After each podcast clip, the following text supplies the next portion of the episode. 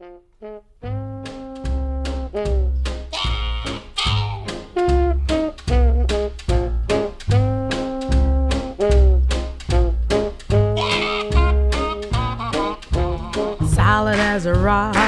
各位亲爱的小伙伴，大家早上好，我是杨老师，欢迎来到今天这一期的英语口语每日养成。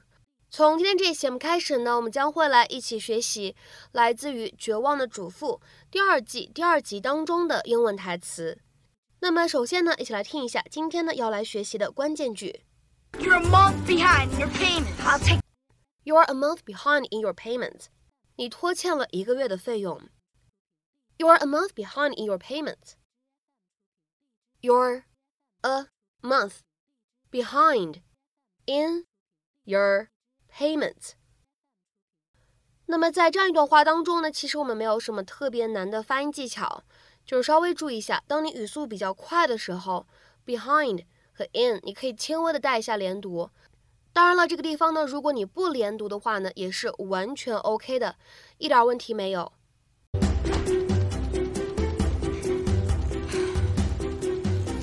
Mrs. Meyer, I gotta talk to you. Now's not a good time, Danny. You're a month behind in your payment. I'll take care of it, I promise. My dad says if you read something and you don't pay for it, that's the same as stealing. Hi, Ida. Can we talk about this later? I just found out my ex is dating my neighbor, and I'm really ticked off. Save it.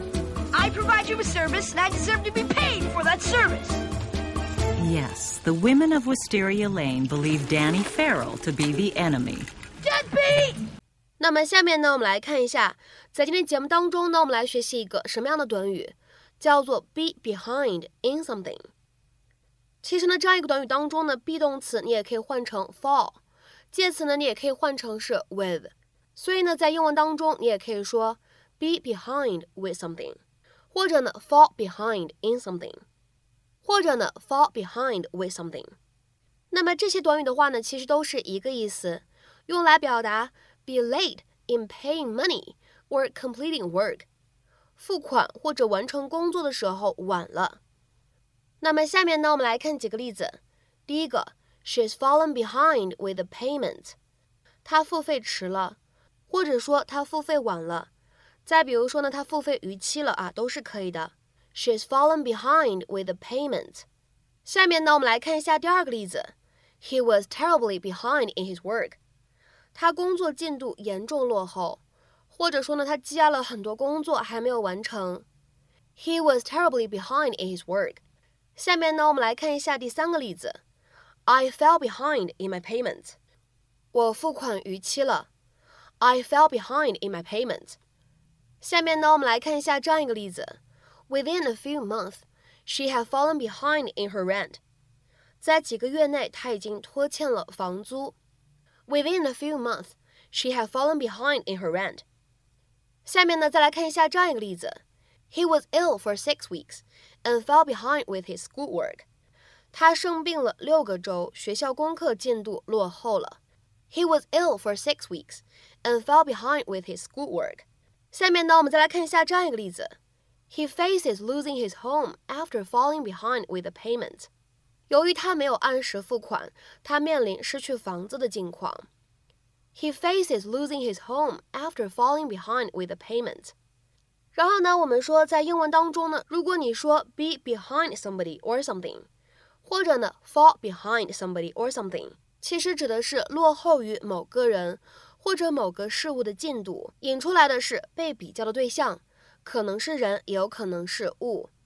to make less progress than somebody or something。